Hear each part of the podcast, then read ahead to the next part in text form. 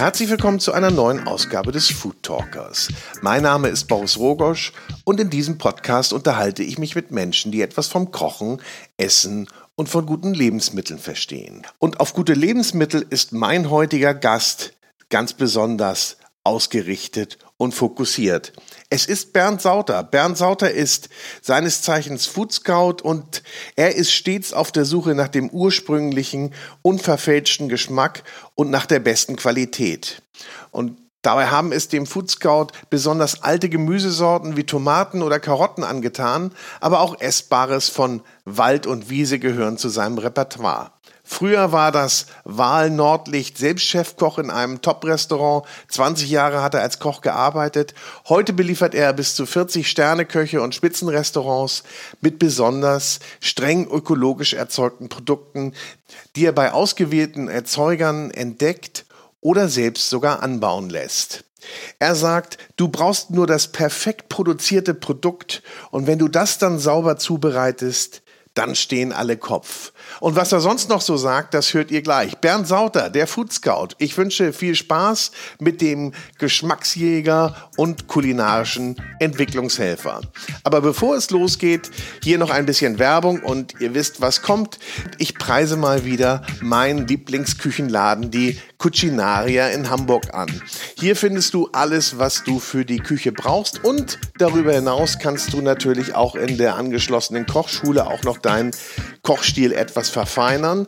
Und solltest du mal Ärger mit irgendwelchen Küchengeräten haben, es gibt auch noch eine Werkstatt dort in der Cocinaria, die dein Küchengerät auch wieder in Ordnung bringt. Schau mal vorbei im Straßenbahnring in Hamburg oder online unter cucinaria.de. Und jetzt viel Spaß mit dem Food Scout mit Bernd Sauter, präsentiert von der große Restaurant und Hotelguide. Viel Spaß!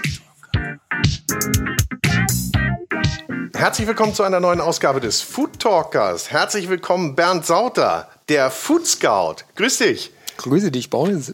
Du bist mit einem großen Korb hier gekommen mit Tomaten, viele unterschiedliche Sorten. Bin ja eben schon gestutzt darüber, wie die heißen. Vielleicht kannst du mal so ein paar Namen nennen. Also wir haben Antenhörnchen, Coeur de Boeuf Pink, Coeur de Boeuf, also Ochsenherzen in Gelb. Dann haben wir eine Ananas Tomate, die hat wirklich, wie der Name schon sagt, Ananasaromen. Dann haben wir eine braunschalige, eine sogenannte Kakao-Tomate und dann ein grünes Zebra oder auch eine ganz alte Sorte, ein Andenhörnchen. Oh, die geht aber mehr schon so in Möhre- und Paprika-Richtung. Genau, genau. Reden wir nachher drüber, aber erstmal vielen Dank, dass du hier bist und die Tomaten mitgebracht hast. Aber ich habe eben gerade gesagt, du bist Food Scout. Wie wird man Food Scout? Oh Gott, das ist eine lange Geschichte. Eigentlich dadurch, dass man neugierig ist, mehr wissen will über die Produkte, die irgendwo herkommen und dann anfängt, sich für die Geschichte hinter dem Produkt zu interessieren und dann auf ganz, ganz viele Dinge stößt im Laufe seiner Arbeit oder seines Lebens, ja, die einen dann noch neugieriger machen. Weil es ist ja nicht so, dass, dass ein Produkt einfach nur da ist, nur weil es irgendwo angebaut wird oder mhm. weil es irgendwo gefischt wird oder weil irgendein Landwirt das irgendwo hinstellt. Also ich habe das Glück, in einer Landwirtschaftsregion groß geworden zu sein, Großvater Metzger. Das heißt, also ich war immer als Kind auf Bauernhöfen unterwegs. Also du bist schon ganz, ganz früh mit landwirtschaftlichen Produkten in Verbindung gekommen und ähm, ja. hast das dann ja auch äh, zu deinem Beruf gemacht, nicht? Also in, ja, deinem, ja. in deinem frühen Leben. Ursprünglich wollte ich mal Sport und Chemie studieren, aber da kam dann ein Sportunfall dazwischen und dann bin ich tatsächlich den Weg durch die Küche gegangen und habe Koch gelernt. Und von da an ging es dann eigentlich nur noch nach oben, was die Neugierde angeht. Ich habe in den 80ern habe ich schon äh, Gerichte gemacht, wo mein Küchenchef damals gesagt hat, ähm, eine Frühlingswiese, wo ich draußen Wildkräuter gesammelt habe und dann auf den Teller gebracht habe. Das war aber in den 80ern schon recht ungewöhnlich, ne? Ja. Deine Frühlingswiese zu pflücken, da muss man auch gesagt haben, hallo, da war ja die Küche dann auch eher noch, sagen wir mal, konventioneller. Genau, also Sterneladen, konventionell, also Kaviar. Du hast im Sterneladen gelernt? Ja. ja? Damals hieß das Ding äh, Meier Sonne in Johannesberg, eines zu dem Zeitpunkt eines der ältesten Sterne-Restaurants, ja. die wir in Deutschland hatten. Und äh, ja, da haben wir so Sachen gemacht. Gänsestopfleber, Kaviar natürlich in allen Varianten. Also alles, was gut und teuer war, wurde da verarbeitet. Ja, und dann eben dieses komische Zeug, was ich da dann immer mit reingebracht habe. Und der pflückt der Azubini, damals hieß es ja noch Lehrling, Genau. da pflückt der, der Lehrling die, die Wiese leer und haut das auf die Gänsestoffleber. Naja, da vielleicht nicht drauf. so genau, so, so, ähnlich war das. Und wie, wie, gesagt, der Kommentar von meinem Chef war, weh, es bleibt mal einer sitzen am, am Tisch. und das habe ich dann auch ähm, irgendwie in Frankreich, in der Schweiz oder auch in Italien, wenn du in diesen Ländern unterwegs bist, kriegst du dann natürlich auch nochmal einen Einblick und, und siehst, wie die mit ihren Lebensmitteln umgehen, beziehungsweise wie die anbauen lassen. Paris war für mich immer das Highlight, wenn der Gemüsehändler vorgefahren kam und das Auto aufgemacht hat und wir reinstürmen durften und raussuchen. Das war natürlich ein Erlebnis. Also du warst schon immer der Produktverliebte dann. Ja, klar, weil du kannst ja nur, das ist eine Geschichte, die, die ich von Peter Brunner gelernt habe ähm, in, in der Schweiz. Wenn du ein gutes Grundprodukt hast, dann kannst du auch ein gutes Endprodukt daraus machen. Aber du musst dann nicht viel Shishi drumherum machen, sondern du brauchst einfach nur das perfekt produzierte Produkt. Und wenn du das dann einfach nochmal sauber zubereitest, dann stehen die Leute Kopf. Und ähm, das stimmte. Wir hatten damals im Strauß in Winterthur hatten wir 17 Punkte im Gomio. Hm. Und wir haben keine übertriebene Küche gemacht. Also aus einem schlechten Produkt kannst du nichts Dolles auf den Teller bringen. Ist die Umkehrung ja, dessen eigentlich. Ja. Genau, ja. weil du kannst es, also du kannst es zwar pimpen oder fermentieren oder sonst irgendwas, aber es wird halt einfach, es hat einfach bestimmte Parameter mhm. nicht. Und das ist, glaube ich, ähm, die Krux aus der Geschichte. Äh, wie lange hast du dann als Koch gearbeitet? Also bald äh, 20 Jahre. Bald 20 Jahre ja. in unterschiedlichsten Häusern und äh, dann ja. hast du irgendwann gesagt, will ich nicht mehr. Ja, es kommt dann in unterschiedlichen Häusern auf unterschiedlichen Kontinenten. Ich habe ein bisschen Asien angeguckt, äh, überwiegend Europa und bin dann aufgrund von Freundin, Frau, Ehe ähm, dann natürlich die Liebe Punkt, wieder, die genau, holt einen, wieder ähm, holt einen dann wieder weg. Ähm, dachte ich, na gut, musste mal was anderes suchen und bin dann in Stuttgart, ähm, das war dann zum Schluss die Homebase, ähm, mit Freunden in der Wein- und Ölhandlung gelandet und äh, wir haben dann nur noch, oder was ist, privat gekocht, also so eine Art Catering-Service für die oberen 500 von Stuttgart. Aber das war dann auch nicht die Erfüllung. Nee, ähm, weil ähm, als ich zurückgekommen bin aus dem Ausland, also aus Frankreich, Italien und auch ähm, aus, aus, Asien, habe ich ganz viele Produkte im Kopf gehabt und, und war mit ganz vielen Produkten ja. konfrontiert, die ich so auf, im deutschen Markt nicht gefunden habe. Ja, also gab es dann vielleicht in, also in Stuttgart musste man dann immer zum Feinkostböhm und dann war das immer Vorbestellartikel und irgendwann kam ein Gast bei uns im Restaurant. Ähm, da war ich Küchenchef im Fessle in Dägerloch, so die gut Stub der Stugerer. Ja. und da kam ein Gast und sagt, du, ich war da letzt in einem Bioladen. Ähm, die haben ganz viele Sachen, von denen du immer erzählst. Mhm. Da gibt es Bulgur, Couscous, Wachtelbohnen und so weiter. Sag ich, was cool. Ja. In die Stadt runtergefahren, in diesen Bioladen rein und tatsächlich Offenbarung. Ja, alles da, geil. Alles, was du suchtest. Ja, grüne Linsen, braune Linsen. Ach, also sensationell. Und dann habe ich angefangen mit diesen Bioprodukten äh, zu arbeiten, weil sie waren plötzlich verfügbar und nicht mehr als Vorbestellartikel. Und dann kam, witzigerweise, ähm, gab es zu dem Zeitpunkt in Stuttgart auch schon ein vegetarisches Konzept, das hieß Eden. Mhm. Also wir sind in den 90ern, Mitte der 90er jetzt. Wir grad. sind in den 90ern, ja. Anfang mhm. der 90er, Anfang okay. der okay. 90er. Mhm. Also 89, 92 war das. Und ähm, der Lieferant, der stand dann plötzlich auch mal bei mir in, in, der Küche, weil er eben über wieder irgendjemand gehört hat, ja, da gibt es einen, so einen komischen Typ da oben in Degerloch, der sucht auch solche guten Produkte und so weiter und so fort. Und der hat die Geflügel. Und ähm, dieser Landwirt hat dann wirklich als einer der ersten, also die Richtlinien für Demeter-Geflügel mitentwickelt. Und ähm, ich habe mit ihm zusammengearbeitet, Wachteln, Perlenhühner und was der Herrgott was auf der Karte gehabt. Ja, ja. Das war sensationell, das Zeug. Und so bin ich plötzlich in diese Bioszene da reingerutscht und äh, ja. Also du hast dann irgendwann den Umweg gemacht, du hast dann gesagt, nee, ich kriege nicht mehr alles von einem Lieferanten, der einschlägigen Lieferanten, die es da so gibt, gebe meine Liste ja. abends durch, sondern du bist dann schon selber für dich losgezogen und hast ja. gesagt, da kriege ich das Beste. Was natürlich sehr viel mehr Aufwand ist. Ne? Ja, klar. Also ich hatte gebe ich ganz offen zu, die Arbeitstage waren dann halt auch bis um 12, 1 morgens, ähm, mhm. küchentechnisch. Und morgens, ähm, ja, ich bin dann auf dem Großmarkt nach Hamburg runtergefahren, hatte einen Ausweis, ähm, durfte da einkaufen, konnte da durchgehen überall und mir das dann aussuchen, was interessant war.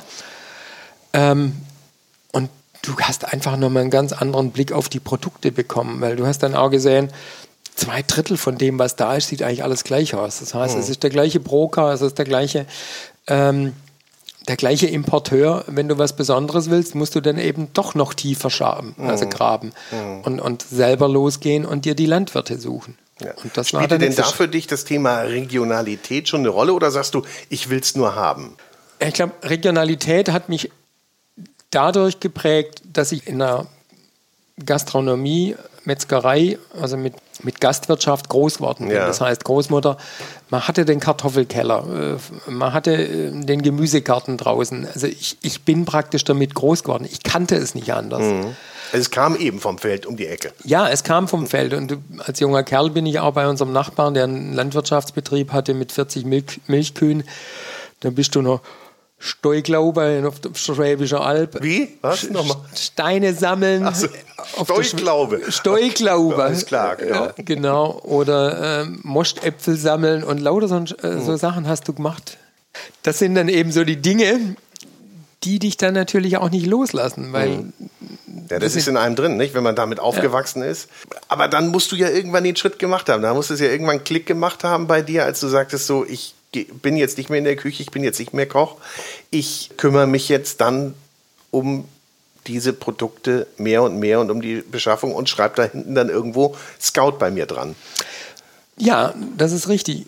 Diesen Weg bin ich gegangen, letztendlich dadurch, dass ich, als ich hier nach Norddeutschland gekommen bin, das ist jetzt, es 19, also bald 20 Jahre her, bin ich dann über Umwege in die Vertriebsleitung des größten dänischen Biogutes mitgerutscht.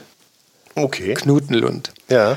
Ähm, weil ich über, ich weiß nicht, wie, wie das letztendlich dann zustande kam, über fünf Ecken war ich plötzlich eine Schnittstelle ähm, zwischen den, den Skandinaviern und, und, und den Deutschen. Aber mehr ungewollt. Also ungeplant. Ungewollt. Un, unge, ungeplant ähm, war das Ganze, ja. Und ähm, Thomas Ruhl hat so ein, so ein, ähm, so ein Symposium gegründet, damals ja. mit Krone und Jahr. Und die Krone und Jahr-Leute saßen dann bei mir im Büro, weil ich zu dem Zeitpunkt so ein Großhandelskonzept für die Bioszene in die, in die Gastronomie entwickelt hatte, weil es war einfach so ein Hype. Ja. Alle wollten Bio haben, äh, keiner wusste aber, wie es geht. Und dann gab es natürlich Vorschriften und ähm, Zertifizierungen. Und und Jahr und, und Thomas Ruhl, also ähm, die wollten ein Symposium machen, wo dann auch Bioproduzenten sich präsentieren sollten. Und ähm, da haben sie sich bei mir den Background geholt. Das war damals in Hamburg und im zweiten Jahr oder das Jahr drauf haben sie das dann im großen Stil in Köln gemacht. Und dann habe ich ihnen tatsächlich ähm, Organic Denmark vermittelt, weil die haben dann praktisch diese ganze Bio-Plattform bedienen können, weil die Skandinavier dem, mit dem Thema Bio und Gastronomie viel, viel, viel weiter waren. Die waren da schon viel weiter und das war ja auch, wann, wann war das ein äh, nordische Manifest? Das ist jetzt doch bald 20 Jahre her. Das ist dann so die Zeit, von der wir jetzt reden. Ja, nicht? 2000, ja. das nordische Manifest. Genau, das ist ja das, was von dem viele eigentlich gar nichts wissen, wo sich zwölf Leute damals getroffen haben und gesagt haben, wir wollen mal unsere eigenen Produkte, die wir im Land haben oder die wir tatsächlich vor Ort haben, wieder verstärkt einsetzen. Und äh, wir wollen weg von diesen ganzen Importen. Ähm, warum müssen wir Olivenöl einsetzen, wenn wir doch Rapsöl haben oder ja. Weizenöl und so weiter und so fort? Wir müssen uns auf unsere Kultur äh, rückbesinnen. Es waren, wie du sagst, zwölf Leute, also zwölf äh, namhafte Köche aus den entsprechenden skandinavischen Ländern. Ich weiß nicht, war es sogar auch inklusive, inklusive der baltischen Staaten? Weiß ich nicht, ob die Also es war, war Finnland, Schweden, ähm, die baltischen Staaten waren noch nicht dabei. Also Finnland, Schweden, Norwegen und ähm, Dänemark. Island, Island glaube ich auch. Und noch. Island war ja. auch noch mit dabei. Mhm. Und das Ganze wurde natürlich von einem Unternehmer getragen, dem Klaus Meyer, großer Philanthrop in, in, in Dänemark und natürlich ein sehr rühriger Unternehmer der das mit unterstützt hat und aus dem nordischen Manifest hervorging die Abkürzung NOMA. Ach. Dieses das, das, nordische Manifest, die Abkürzung NOMA, das ist das Restaurantkonzept. Da, da, da, kommt der Name her. Guck mal einer an. Ja. Und ähm, ja, René Recepi, Christian Puglisi, das waren so die ersten, die das NOMA gemacht haben. Und am Anfang hat auch keiner so richtig verstanden, was die da wollten mhm. in Skandinavien. Aber Klaus Mayer hat ähm, das ja alles mitfinanziert eine große Bäckereikette gehabt und ähm, auch andere Unternehmungen, Hotels. Ähm, der hat das alles vorfinanziert und mitgetragen. Und das wurde dann eben zu dem mhm. Erfolgs- oder zu der Erfolgsstory, die wir heute kennen. Ja. Und die wir heute auch quer durch die Welt unter diesem Label Regionalität, also nordisches Manifest gleich Regionalität, wird es ja oftmals verbunden und du hast es natürlich dann auch schon ja, hautnah mitbekommen, weil ja, du klar. eben dort aktiv warst, ne? wie, wir, wie wir ja erfahren haben. Eben, du hast ja für ein, für ein dänisches Unternehmen dann gearbeitet und genau mitbekommen, was da passierte. Genau. Also wir waren Haus- und Hoflieferant vom, tatsächlich vom Noma und vom Geranium. Das heißt, die Nomas der Chairs, also die, die Praktikanten oder die Leute, die im Noma gearbeitet haben, nicht, sind man muss, man, muss dazu sagen, im Noma haben im Schnitt so zwischen 40 und 70 Menschen gearbeitet ähm, im, im Monat. Ähm, ein Teil davon waren, oder was ist ein Großteil davon, waren keine Köche, sondern das waren Autodidakten, die sich einfach für das interessiert haben. Mhm. Und ähm, die eben kochen lernen wollten oder so einfach erleben wollten, weil das Noma war zu dem Zeitpunkt ähm, auch natürlich schon eines der besten Restaurants dieser Welt. Und ähm, dadurch kamen auch viele, viele junge Leute aus der ganzen Welt nach, nach Kopenhagen. So, weil sich Kopenhagen einfach auch zu diesem Food-Hotspot entwickelt hat.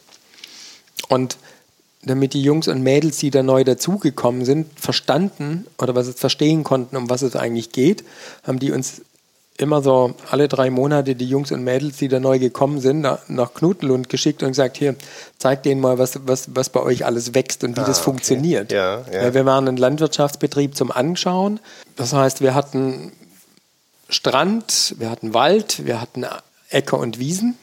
Also es waren alle, äh, es war eigentlich alles da, was du brauchst, um ähm, den Leuten zu zeigen, was gibt es überhaupt für eine mhm. Pflanzendiversität.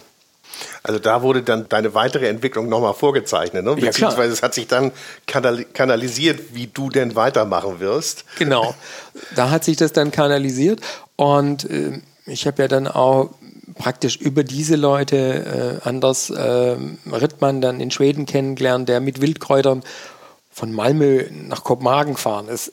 Ja, oder dann. Gut, ist ja nicht so weit. Einmal ja. mit dem Boot rüber, 40 Minuten, das genau. Schnellboot, oder wie lange fährt er? 25? Ne? Ja, 25, ja.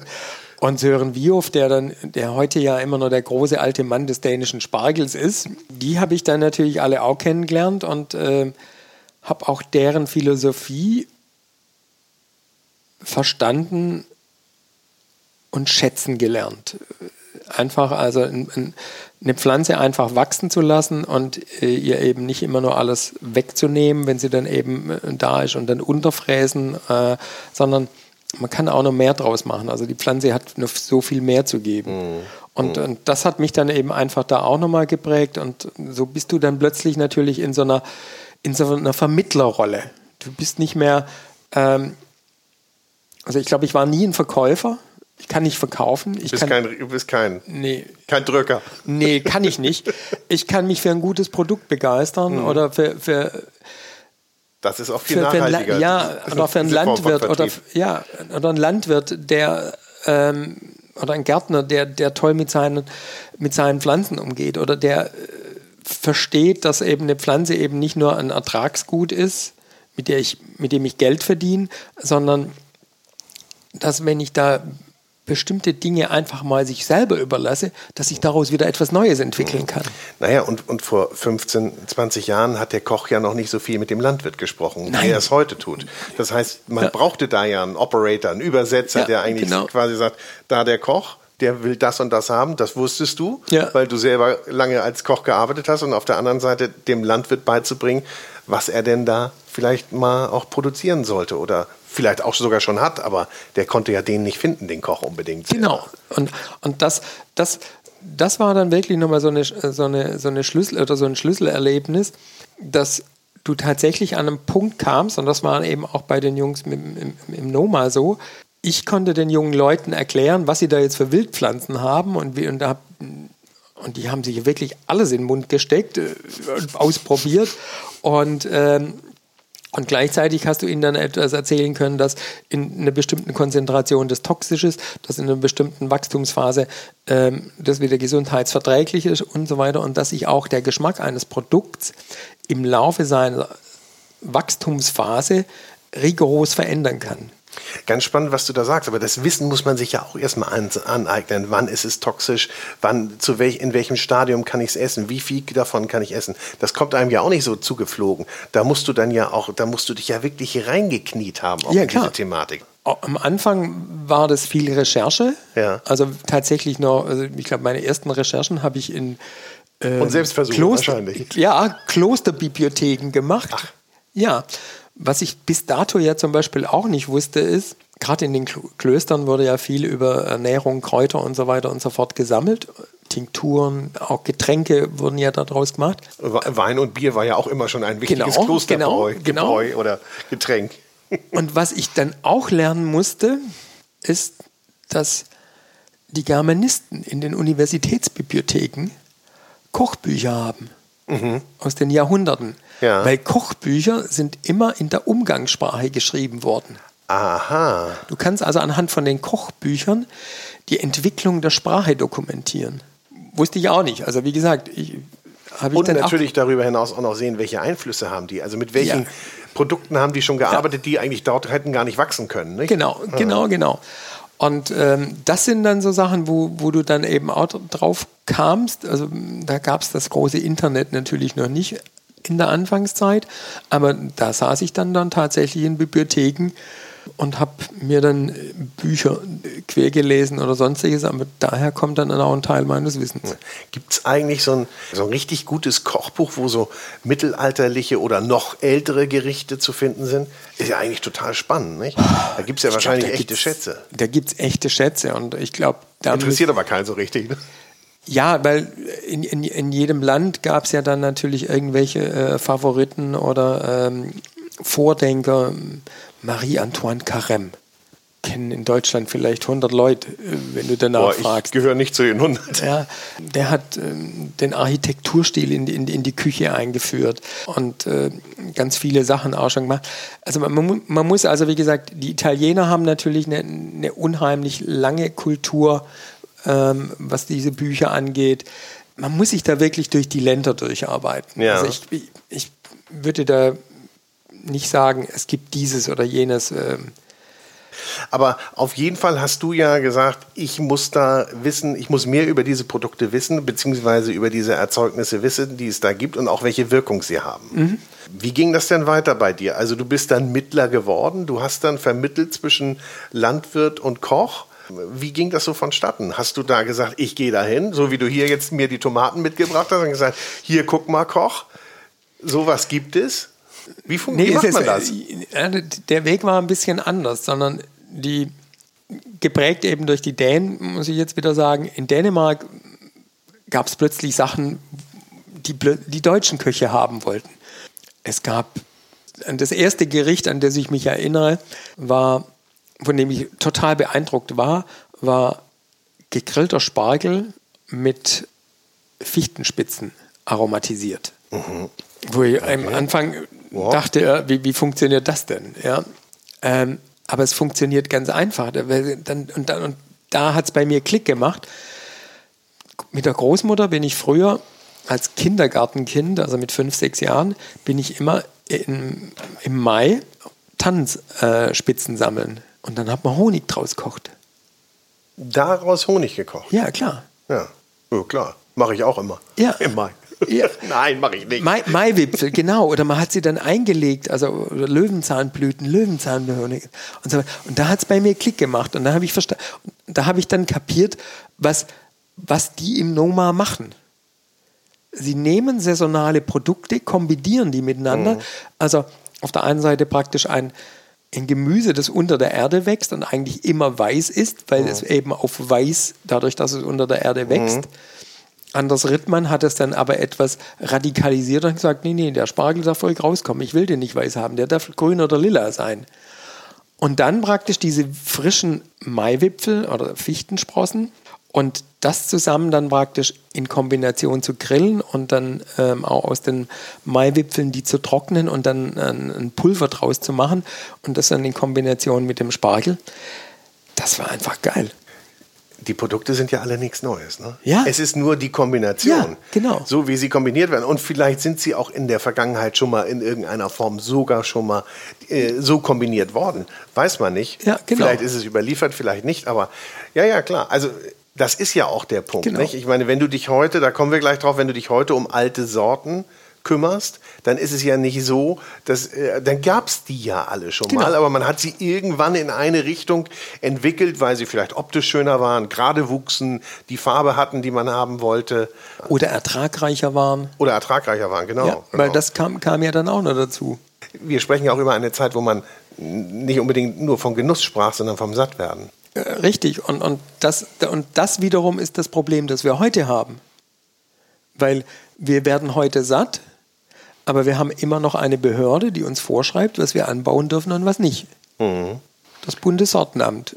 Das ist dafür zuständig. Äh, Das erklär mal bitte. Also ich darf nicht anbauen, was ich will, also kommerziell anbauen. In meinem Garten darf ich machen, was ich will. Ja. Bis auf jetzt irgendwelche äh, äh, bewusstseinserweiternden Substanzen, da muss ich aufpassen.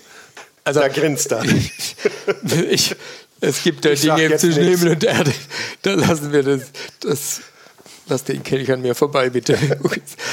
ähm, ja, das Bundessortenamt ist dafür zuständig, dass die Ernährung der Bevölkerung in der Bundesrepublik Deutschland gewährleistet wird mit den agrarischen Produkten, die wie hier angebaut werden. Dank Corona wissen wir, dass dies in der Bundesrepublik nur noch bis zu 40 Prozent durch den eigenen Anbau in der Bundesrepublik Deutschland möglich ist. Gibt angeblich eine Maßgabe vom Bundeslandwirtschaftsministerium, dass die Landwirtschaftsministerien der Länder versuchen sollen, in den nächsten drei bis vier Jahren den Anteil der landwirtschaftlichen Produkte von 40 auf 60 Prozent aus dem Inland zu erhöhen. Das heißt, wir ziehen bis jetzt ungefähr 60 Prozent unserer Waren aus dem Ausland. Aber das würde ja jetzt eigentlich einer Entwicklung entgegengehen, die wir so ein bisschen wahrnehmen, nicht? Ja. Vielleicht sind wir auch ein bisschen getunnelt gerade durch unseren Blick, aber nicht zuletzt durch Corona gibt es ja ein ganz anderes Bewusstsein auch für Produkte, für regionale Produkte, auch für, sagen wir mal, für Produkte abseits des Mainstreams und abseits der Masse, die ja, wenn ich jetzt mal so mutmaßen würde, vielleicht nicht ganz so ertragreich sind wie das, was man sich jetzt vorstellt. Oder ist das zu einfach gedacht? Ja, ich glaube, das ist zu einfach gedacht, weil wir haben diese Schere, die da aufgeht. Wir haben diese Discount-Produkte, die im großen Stil tatsächlich also aus dem Ausland kommen nach wie vor, die billig sein müssen, weil es sich die Menschen einfach nicht leisten können, auch wenn es genügend gibt, die sagen, ja, sollen sie halt bewusster einkaufen.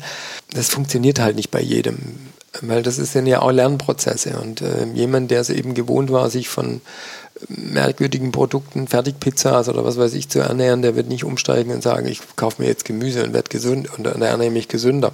Ach, du meinst, der macht nicht mal, der macht nicht den Schritt von Fertigprodukten zu Bioware oder sogar glaub, äh, regionaler Bioware, den müsste man erstmal sowieso überhaupt auf Frischprodukt kriegen. Genau. Der, da sind zwei Schritte dazwischen wahrscheinlich. Genau, Ja. und das ist ja das, wo, wo wir ähm, eigentlich eine ganz schlechte Lobbyarbeit haben in Deutschland. Also tatsächlich in den Schulen oder sowas müsste das vorgelebt werden. Ähm, Ja, ich meine, ich bin zum Beispiel der Meinung, oder ich habe auch mit vielen äh, ja schon gesprochen, die sagen, es müsste eigentlich äh, ähm, Schulgärten geben, viel mehr, wo äh, angebaut wird, ja. Also, weil das siehst du ja als Kind in der Stadt nicht mehr, wo das denn herkommt. Das ist richtig. Das hast du zum Teil dann also in, in, in Privatinitiativen von, von Schulen, meistens Grundschulen. Oder dann zum Teil, ähm, man kann es dann sehen, zum Beispiel in Waldorfschulen, das ist ja Landbau dann auch mal ja. fünfte, sechste Klasse, äh, Pflichtfach, aber die Altersstufe interessiert das natürlich relativ wenig, weil die sind da gerade in der Pubertät und haben da 5000 andere Sachen im Kopf. Aber es wäre natürlich schön, wenn es es gäbe. Herr Melzer, Frau Sarah Wiener, die haben sich ja alle für solche Initiativen mal stark gemacht. Die gibt es, glaube ich, auch noch bei irgendeinem äh, Ministerium, dümpeln die da auch noch vor sich hin. Aber es ist halt nichts, wo, jetzt kommen wir wieder zum Thema nachhaltig. Hm. Wie nachhaltig das ist, hm. weiß keiner so richtig. Hm. Ja.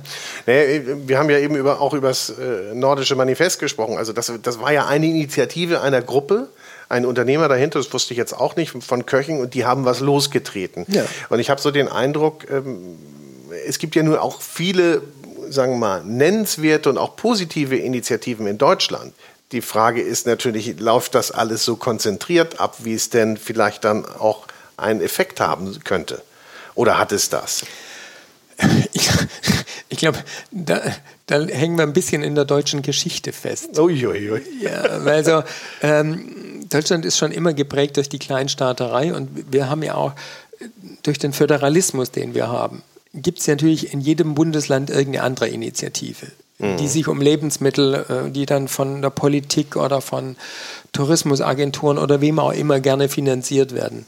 So gesamtübergreifend habe ich den Eindruck, haben wir keine Initiative, weil ich glaube, das ist den Deutschen immer noch so ein bisschen suspekt. Warum soll ich sagen, hey, kommt alle, ich zeige euch, was ich kann? Mhm. Wenn ich doch lieber der sein kann, der sagt, ey, kommt her, ich zeige euch, was ich bin. Aber nichtsdestotrotz gibt es ja eine Entwicklung und du belieferst ja eine ganze Reihe von Häusern, auch von namhaften Häusern mit, mit deinen Produkten, die dann auch ganz gezielt darauf hingehen und sagen, ich möchte ein ursprüngliches Produkt oder eine ganz besondere Sorte haben, beschaff mir die. Aber erzähl mal, wie läuft das denn ab? Der Koch kommt und sagt, Bernd, ich suche was Besonderes. Ich brauche für ein Menü irgendetwas, was in die und die Richtung geht. Mhm. Ja, also ein bestimmte Geschmacksparameter oder eine bestimmte Textur oder sonst irgendetwas. Angefangen hat das Ganze eigentlich damit, eigentlich mit der Karotte. Der Ursprung war die Karotte. Ja, das, mit, mit, dieser, mit dieser Karotte. Und jetzt kommen wir wieder zurück, wie gesagt, zu dieser Noma-Geschichte. Die hatten tatsächlich, die haben mal ein Karottenherz auseinandergebaut. Also im, im, im, oder im Februar ein Gericht gemacht mit einem Karottenherz, weil die Lagerkarotten, die werden ja schrumpelig, unansehnlich, aber der Witz ist, eine Karotte hat ein Herz und mhm. das bleibt, und das ist ja der, der Keim oder der Trieb dann für, äh, fürs Überwintern, um, wenn du eine mehrjährige Karotte hast. Und angefangen hat es, wie gesagt, bei mir mit den Karotten. Als ich entdeckt habe, dass es ganz viele alte Karottensorten gibt, die aber gar nicht mehr im Anbau sind. Gab es dafür auch gar, kein, gar keine Saat? Zu dem Zeitpunkt, als ich das also auf die Recherche oder auf die Suche gegangen bin nach dem Saatgut, hatte ich, glaube ich, mit 500 Gramm Kniff-Saatgut das Weltmonopol für die Kniffkarotte. Die, und die Kniffkarotte zeichnet was jetzt aus? Die Kniffkarotte zeichnet folgendes aus. Es ist eine, die, die habe ich im Tessin bei meiner Großtante kennengelernt. Das ist eine Karotte mit einem lila Mantel und einem weißen Herz.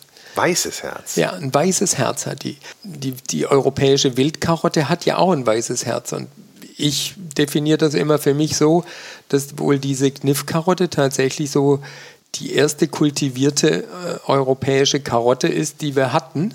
Ja. Weil der andere Weg der Karotte nach Europa ähm, beginnt ja in Afghanistan, weil dort wird eigentlich der Ursprung der Karotte verortet, nach dem, was Wissenschaftler, Biologen und Ethnologen ähm, herausgefunden haben. Und diese Karotte hatte auch einen lila Mantel, aber ein gelbes Herz. Und lila war immer schon in der Natur so Fraßfeind, ey, bleib bloß weg, ich bin giftig, lass mich in Ruhe, friss mich bloß nicht. Ja, ja. ja. Auch wenn sie unter der Erde war. Aber auch wenn sie, ja klar, da gibt es ja Feinde. Ja, der, genau, Wurm, der Wurm oder was der auch Wurm immer. kann auch ein bisschen sehen, ne? Genau. Das andere ist, lila ist dann auch einfach immer ein bisschen bitter. Mhm. Also hast die Bitternoten drin. Das heißt also, der Fraßwein kommt, frisst ran und oh, bitter weg. Aber dahinter, haha. Ah, das, das die Süße wird verborgen. Genau. Ja. Karotten wurden ja dann auch in der Vergangenheit auch als Lagergemüse gezüchtet und nicht als Frischgemüse. Das, was wir heute als Frischgemüse kennen, sind eigentlich alles Neuentwicklungen, die auf den sofortigen Verzehr, das heißt also mit den Süßkomponenten, gezüchtet wurden, damit sie dem Geschmack, dem heutigen Geschmack entsprechen. Aber eine Lagerkarotte, schon wie der Name sagt, die muss natürlich erstmal ins Lager und entwickelt dann ihre Geschmackstexturen, wird dann eben Abbau der Bitterstoffe in Süße und so weiter und so fort. Okay, und das muss man natürlich wissen. Wie lange, die, wie lange muss so eine Lagerkarotte lagern oder wie lange kann die lagern? Ich, ich kenne Köche, die haben die Karotten ein halbes Jahr lang äh, in ihrem Keller liegen Ja? gehabt von meinen Lagerkarotten. Ja.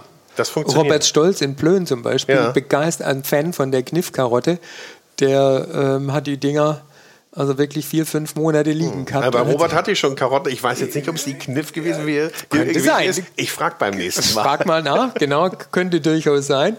Also der ist total begeistert davon. Die kannst du dann einfach so lange liegen lassen. Und die entwickelt dann auch Süßkomponenten. Wir haben diese Karotte mit dem Christian Hüms damals noch im Herlin, äh, haben wir in einem Dessert eingebaut. Ja, Also es ist alles machbar. Das heißt, man, kann mit diesen Produkten, mit diesen alten Produkten, kann man viel, viel spannender äh, spielen wie mit diesen neuen Produkten, weil die sind ja, die neuen Produkte sind ja entwickelt worden für den schnellen, für den sofortigen Verzehr. Aber wenn ich ein Produkt habe, das ich lagern kann, dass ich, dem ich Zeit geben kann zu reifen oder sich zu entwickeln, dann kommt da auch was ganz anderes raus. Du sagst alte Sorten. Ich könnte aber jetzt auch eine, ich könnte auch eine neue Sorte entwickeln, wenn ich sage, ich möchte das oder das haben, ich möchte die Komponenten haben. Das wäre ja auch möglich. Klar. Und, und was wäre dann besser zu sagen, ich habe eine alte oder eine Sorte oder ich habe eine neue? Dann spricht man ja von Hybriden, nicht? Ähm, oder? Nee, von Hybriden spricht man erst in dem Augenblick, wo ich das Saatgut nicht selber vermehren kann, sondern wo ich, ähm, wo ich praktisch nur das Saatgut kaufen kann von einem Großen, Ah, okay. Hm? der dann eben das Monopol auf das Saatgut hat und der das Saatgut so manipuliert hat, ich sage bewusst manipuliert hat, dass es kein anderer einsetzen kann, beziehungsweise nur er weiß, wie es gemacht werden kann. Ach so, okay. Aber es wäre jetzt trotzdem nicht verwerflich, wenn ich eine neue Sorte entwickle. Das hat ihr- Nein, das, ist, das, das wird ja auch laufend gemacht. Siehe die Geschichte mit der Linda-Kartoffel. Ähm, da sollten ja dann Sorten wie Glorietta und was weiß ich, wie die alle hießen, dann plötzlich die Linda ablösen, weil da ging es ja um Patente, es geht dann immer wieder ums Geld. Es geht immer ums Geld. Ja. Ähm, du lebst jetzt auch nicht von Lust und Liebe, sondern du ver, ver, ja, vermittelst oder verkaufst deine Produkte. Ja. Wie, wie viele Häuser, wie viele Restaurants belieferst du jetzt so aktuell? Also ich will jetzt nicht übertreiben, aber ich bin bei ungefähr 40 bis 50 heute. Ja. Mehr sind es nicht. Und an den Endverbraucher lieferst du nicht? Oder nehme ich jetzt mal an, mutmaße ich mal? Es gibt immer wieder ähm, Handelsunternehmen, die auf mich zukommen. Wir, es wird dann ausprobiert, aber es ist dann meistens immer nicht zur Zufriedenheit von mir oder auch von dem Handelsunternehmen, weil natürlich mein Grundprodukt hat einen Grundpreis. Der Landwirt soll einfach einen fairen Preis kriegen. Das heißt, ich zahle mehr als das, was der Handel normalerweise oder ein Broker normalerweise bezahlt. Aber wie läuft denn das zum Beispiel, wenn jetzt jemand auf dich zukommt und sagt, ich möchte dieses Produkt haben, ich möchte jetzt eine, eine Tomate haben oder eine Möhre haben mit der Textur, mit dem Geschmack und die muss so und so aussehen, die gibt es nicht. Der, der Witz, ja, der Witz an der Nummer ist, es gibt die meistens. Nur es weiß keiner mehr. Wir, wir, wir haben von so vielen Sorten gar keine Ahnung mehr. Ja. Also bei Tomaten, wir reden bei Tomaten, da gibt es Schätzungen 3500, 3800, die einen sagen 4000 Sorten weltweit. 4000 Sorten Tomaten. Angeblich. Also wie Wow. gesagt, meine Jungs vom Kleverhof in Elmenhorst haben das Projekt initiiert, 1001 Tomate in Demeter-Qualität wollen die haben. Wahnsinn. Der Kleverhof, der ist aber auch gerade jetzt in aller Munde überall, ne? Ja. Äh, dank deiner. Das, das haben die zwei Jungs schon Ja? selber hingekriegt, weil Okay. ähm, ich bin da, glaube ich, nur derjenige, der ihre Produkte in Umlauf bringt. Tim und Lutz Unverhau sind Europas größte alte Sorten Saatgutproduzenten. Ja, die haben ungefähr 800 Sorten im Stock und es werden jedes Jahr werden ja, wird ein bestimmter Anteil vermehrt, damit auch wieder Saatgut äh, produziert werden kann. Hm. Es gibt aber in Belgien einen Unternehmer, der hat äh, nach eigenem Dafürhalten 3100 Sorten hm. in seinem Gewächshaus stehen. Gilt es mal zu überprüfen. Im September Hast, kannst du mitgehen. Okay, ja. ja. Das heißt, du bist ja auch immer, über, unter, äh, immer unterwegs, oder? Du, ich, bin, ich bin nicht unterwegs, aber ich bin, glaube ich, ziemlich gut vernetzt. Ja. Ja, also weil erstens mal mag ich nicht mehr so viel unterwegs sein, aber ich habe das Glück, viele, viele tolle Menschen kennengelernt zu haben, die sich mit dieser Materie beschäftigen. Und ähm, das ist so, äh, ja, es ist so, ein bisschen so ein Schneeballeffekt manchmal. Na gut, nun bist du auch ein bisschen länger dabei. Das Netzwerk funktioniert. Äh, ja. hast du auch noch ein gutes Netzwerk nach, nach Dänemark? So hört sich das an? Oder in, ja, nach, in den Norden? Also ja. da bist du immer noch tief drin und weißt, was da passiert? Oder mischt ein bisschen mit?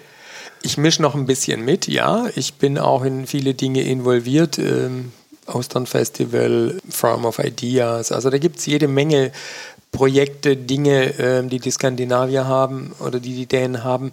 Weil bei den Dänen ist halt einfach so, die sagen, hey komm, komm doch mal wieder rüber und lass uns mal gucken, was es hier alles, was, was wir alles so Neues gemacht mhm. haben. Ja? Und äh, hast du nicht Lust, dieses oder jenes mit uns zu machen? Das ist das, was, was mich natürlich dann auch immer sehr, sehr freut, weil du gehörst dazu. Hier in, in, in Deutschland ist es eher so, ja, da kommt der komische Typ wieder mit dem komischen Gemüse. Ja? Teuerst, ja, es gibt Kunden, die sagen. Mach den Kofferraum wieder auf. Ja, genau, jetzt kommt er wieder mit den, äh, mit den teuersten Tomaten von Hamburg. äh, damit ist, ist denn das so? Sind die jetzt so viel teurer? Ja, stopp jetzt. De de okay. Definiere teuer. Das eine ist. Ähm, du hast gerade selber gesagt, die teuersten Tomaten. Ja, stopp, wird mir nachgesagt. Okay. Ähm, aber wenn der Handel dann zum Beispiel für ein Kilo Tomaten 10 Euro verlangt und ich verlange für meine Tomaten 8,50 Euro das Kilo, dann finde ich das, äh, glaube ich, nicht zu teuer. Ich hm. kann eine Demeter-Qualität und ich kann eine Varietät von 40, 50 Sorten nachweisen und die haben eben ihre was sind das, 10, 12 Sorten. Mhm. Ja, und die sind dann halt alle klein und äh, meine sind halt unterschiedlich groß, lang, dick, dünn, wie du es jetzt auch hier siehst. Und wie viele Tomaten könnte ich jetzt, wenn ich heute von dir Tomaten beziehen wollte, unterschiedliche Sorten, wie viel könnte ich jetzt heute oder morgen kriegen von dir? Ähm, jetzt auf Schlag würde ich sagen 120 Sorten. Die könntest du sofort liefern, unmittelbar. Ja. Nee, nicht schlecht. Ja, im Gewächshaus stehen sie ja und ja. wachsen gerade. Ist, kann man Tomaten denn auch lagern? Eine Woche im Kühlhaus. Hm. Aber dann wird es Zeit, sie wegzutun. Hm. Was ist denn dein, dein liebstes Produkt von all denen? Mein liebstes Produkt ja, von all denen? Mit welchem arbeitest du am liebsten? Kochst du denn eigentlich auch selber noch? Ja. Mhm. Ähm, Welches verarbeitest du denn am liebsten selber? Ich mag eigentlich am liebsten verarbeiten Karotten. Ich mag es gar nicht sagen. Okay. Weil ähm, ja, damit hat eigentlich alles angefangen und du kannst aus Karotten so viel, so viel rausziehen. Mhm. Ob du die jetzt raspel schneidest, ähm, dünstest, grillst oder sonst irgendwas. Also das, die Karotte ist nach wie vor für mich mein Lieblingsprodukt. Ich hätte jetzt die Tomate gemutmaßt, aber. Nee, bei der ja? Tomate bin ich, äh, da bin ich nur, nur neugierig, weil ähm, ich habe jetzt, glaube ich, so ziemlich alles durchprobiert ja. bei den Tomaten. Aber Neugierde muss man ja bei deinem Job haben. Nicht? Also du musst ja ständig da drauf sein, zu sagen, ich will was Neues entdecken, ich will was finden, ich will was herausfinden. Da muss, gehört ja auch viel, viel Idealismus dazu. Ja, das ist, glaube ich, auch das, was mich ausmacht, weil ähm, in vielen Dingen werde ich ja zwischenzeitlich auch kopiert. Das ist einfach so, weil Dinge, die sich als erfolgreich dargestellt haben, werden andere dann nachmachen und versuchen das dann auch. Und deshalb musst du natürlich immer auch für das nächste Jahr schon wieder zwei Schritte weiter sein. Das heißt, du musst dann eben einfach auch ähm, also meine alten Karottensorten, die werden jetzt auch von ganz normalen Handelsunternehmen angebaut. Ja. Naja gut, die Entwicklung geht natürlich weiter. Ja, Man ist immer irgendwo Vorreiter und, und ja. wenn wir auch sagen, dass wegen die Spitzenküche auch ein Vorreiter ist für das, was später in die heimische Küche einzieht, dann bist du noch davor gestellt, was die Produkte angeht. Ja, irgendwann wird es Mainstream. Genau. Ja, das ist so. Sie, siehe die Artischocke. Letztes Jahr Artischocke, super Stichwort. Ich habe gesehen äh, bei dir auf deinem Instagram-Account Artischocken aus Schleswig-Holstein. Wisselburen. Ja? Und die schmecken? Ja. Anders. Als aus der. Bretagne. Oder wie? Ähnlich, ähnlich. Also Christoph Rüffer hat sie im Einsatz im Herlin. Ja, er schwört auf die Dinger. Und Christoph Rüffer hat auch, ja, auch ein Tomatengericht gerade in, im Einsatz. Genau, Ne? Kleverhof, er hat ja selber seine Pflanzen gesetzt. Ja? ja er Also- hat dort geholfen bei den Also Jungs. Und hat, Christoph Rüffer goes farming. ja, der ist, da, der ist da wirklich sehr rührig und vor allem, man nimmt es ihm auch ab. Er hat wirklich, er hat Ehrfurcht vor dem, was die Landwirte da machen. Und Mhm. das ist auch wirklich ehrlich und sauber gemeint von ihm. Also Ja. ich ziehe vor dem tatsächlich den Hut. Ja? Ja. Ja. ja, ich durfte ja mal eine Woche bei Christoph Rüffer ähm, im Herlin äh, über die Schulter schauen. Hospitieren. Hospitieren, ja. Nein, nein, nein. Ne, Ich habe dokumentiert und hospitiert, Okay, ja. okay. Das war sehr spannend, ja. ja. Kann ich aber auch nur bestätigen. Aber im Herlin kriegt man also Artischocken aktuell und die äh, Tomaten aus, eine Tomatenauswahl. Genau, und im Grill gibt es dann noch ganz viel anderes von mir. Okay. Damit so eine Artischocke wächst, das möchte ich jetzt noch mal wissen. Also Artischocke ist ja äh, eine, eine Distel eigentlich, ne? Oder aus, aus der Distelfamilie. Ja, gehört zu den Disteln. Haben wir doch ganz viele hier im Norden. Ja. Ja. Ja, aber mh, dass die so groß werden, so ein, Also das Klima haben wir. ja? Ja. Also so, so dramatisch ist das nicht. Nee. Ja. Und die Disteln, also gerade weil, weil, was die Wildpflanzen angeht, die Wilddistel, du kannst die auch essen. Die Nee. Wurzeln und die Blätter, doch. Aber es gibt ja auch ganz viele Distelarten. Ganz viele Ja, aber du musst natürlich wissen, in welchem Wachstumsstadium kann ich die nehmen. Ja gut, da muss ich mir da erstmal das Wissen aneignen. Ja, Kannst du nicht mal so ein Almanach äh, rausgeben? Es gibt einen, es gibt einen. Aber nicht ich, von dir? Ich, nein, es gibt das Kompendium der 2000 Wildpflanzen in Europa. Ja? Ja. Das heißt, im AT-Verlag ist das erschienen. Also das ist, Aber das ist ja eigentlich eine Bibel dann. Für das viele. ist eine Bibel. Das ist eine Bibel für diejenigen, die sich wirklich damit auseinandersetzen wollen, was alles essbar ist und wie es essbar ist und was ist giftig und was ist nicht giftig. Kannst, kannst du denn, wenn du durch den Wald latscht oder läufst, sehen, was essbar ist? Siehst du das sofort auf den Ja. ersten Blick? Und wenn dich dann der Hunger auch treibt, dann Kann zieh- ich das essen. ziehst du dir was rein? Ja. Ja? Oh, mit dir müsste man mal durch den Wald gehen. Machst du mal eine Waldwanderung? Sollen wir mal eine organisieren mit den Food Talker-Hörern? Gerne, können wir gerne mal machen. Also Und du garantierst, dass man auf einem 10 Kilometer Marsch satt wird. locker. Ja? Locker. Es gibt so viele Wildkräuter, also von denen haben die Leute gar keine Ahnung. Die man auch im rohen Zustand immer essen kann. Ja, ohne dass sie toxisch sind, ja. Sensationell. Weil du das gerade sagst, ähm, Bärlauch zum Beispiel Mhm. ist ab einer bestimmten, oder was wenn du zu viel nimmst, oder für Menschen, die leicht empfindlich sind, ist immer adstringierend. Das heißt also, die bekommen danach Durchfall. Mhm. Bärlauch ist aber ein Produkt, was in der Küche gerade rauf und runter gehypt wird. Aber alle kennen nur die Blätter. Jetzt. Aber Bärlauch hat mehr. Zwiebel, Blatt, Ja. Blüte Ja. und Samen. Frag mal Christoph Rüffer. Aha. Aha. Ah. naja, ich meine, du kannst ja alles von so, einem, von so einer Pflanze Ja. verwerten. Und auch in mehreren Saisons. Richtig, genau. Und das ist, das, wie gesagt, dieses Wissen ist einfach nicht mehr da. Und das ist, kannst du eben nur mit, mit Landwirten oder mit Gärtnern dann tatsächlich wieder rausfinden oder, oder indem du mit ihnen rumexperimentierst. Weil es ist zum Teil auch ein Experimentieren, was ich mache mit den Jungs und Mädels da draußen. Es gibt so, so viel mehr. Rosenkohl. Wir haben vor, vor zwei Jahren haben wir Rosenkohl am Strunk verkauft. Zwei Drittel der Leute haben mich angeguckt wie frisch vom Mond. Die wussten gar nicht, dass Rosenkohl am Strung wächst äh, und dass das, dass das lauter so Knuppel sind, sondern die kannten eben nur das Zeug im Netz. Ja? Jetzt kam aber noch dazu, ähm, die Köche haben ja dann angefangen, Rosenkohlblätter zu machen und Rosenkohlpüree und haben dann festgestellt, verfluchte Scheiße, ist das mühselig. Ja, Und dann kam ich wieder um die Ecke und habe denen dann einen Kohlkopf präsentiert und gesagt, hier, das ist der Kopf vom Rosenkohl, von der Rosenkohlpflanze. Das ist praktisch nichts anderes als ein überdimensionierter Rosenkohl. der dann aber schon aufgeht, wahrscheinlich. Ja, oder? und wo dann die Blätter natürlich größer sind Ja. und dann plötzlich wollten alle dieses Ding haben. Ist ja cool. Der Landwirt geht aber raus, haut diesen Kopf ab und sagt, hier, ich will ja, dass die, die Knöllchen wachsen. Naja, weil er schiebt zu viel Energie in den großen Kopf. Dann nehme ich das auf, was du sagst. Ne? Also die, die, man muss die alten Zöpfe abschneiden. Ne? Das ist ja so drin in den Leuten. Und das Genau. wurde auch äh, über Jahrzehnte immer so abgefragt. Genau. Und jetzt kommen so ein paar Spinner und wollen, wollen was anderes haben. Und da muss man ja wirklich sagen, das hatte ich ja eben schon, es ist ja Nische. Es ist ja nicht Genau. die, die Breite. Vielleicht wird es irgendwann mal, wieder, Wieder Breite, Breite, oder ja. Mainstream, aber wie viele von den Sachen, die du angefasst hast, würdest du sagen, sind Mainstream geworden? Also die lila äh, Die Möhre auf mit- jeden Fall. ja, Also die, die, die Möhrengeschichte ist auf jeden ja Fall. aller Orten, ne? Ja, Jetzt die findest du ja zwischenzeitlich überall. Die Wildkräutersalate zum Beispiel ist auch Mainstream. Also Mhm. wenn, du anko- wenn du dir anschaust, was ein Keltenhof, also ein Gerhard Daumüller heute alles anbaut Mhm. für die Premium-Gastronomie, ganz viel Mainstream. Hm. Ja. Jetzt verrat uns mal, was ist denn der nächste heiße Scheiß? Oder darfst du, willst du, Mina, das Nein, also Gott im Himmel, das, das ist immer, ich denke, der nächste heiße Scheiß wird tatsächlich sein, dass wir aufgrund der Witterung, also wir haben eine, die Erwärmung, wir leben hier an der Küste, salzhaltige Gemüse.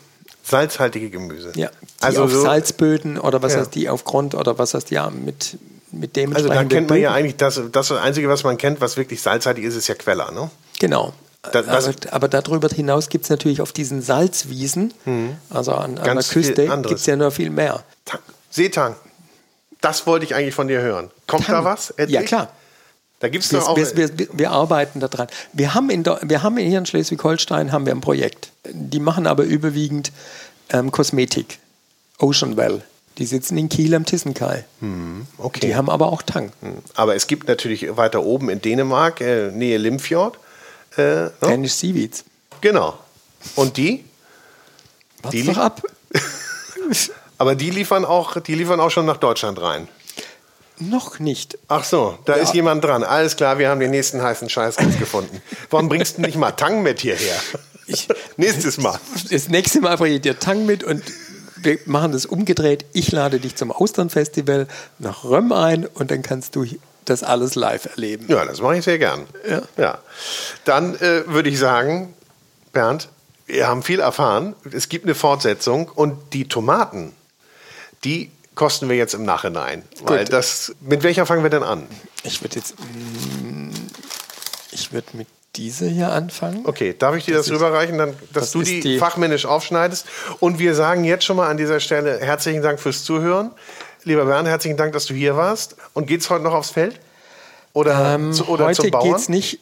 Heute geht es noch zum Bauern. Ich muss noch mal ähm, 80 Sorten Tomaten einsammeln. Okay. 80 Sorten von den 110, die ja jetzt, wenn ich das richtig erinnere, verfügbar wären. Genau.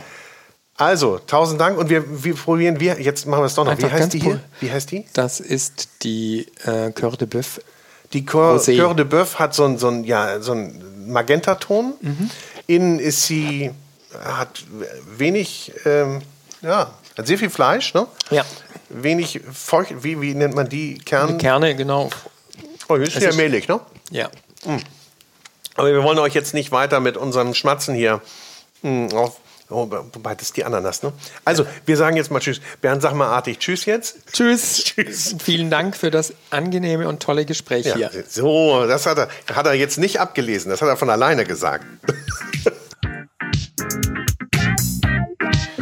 So, herzlichen Dank fürs Zuhören. Das war der Food Talker mit dem Food Scout Bernd Sauter. Und diese Episode wurde präsentiert vom großen Restaurant- und Hotelguide. Ein Guide für Gäste mit Information und Inspiration für Menschen mit Stil und Geschmack. Im Internet findet ihr den großen Guide unter www.der-große-guide.de. Und ich sage Tschüss, der Food Talker. Der Food Talker.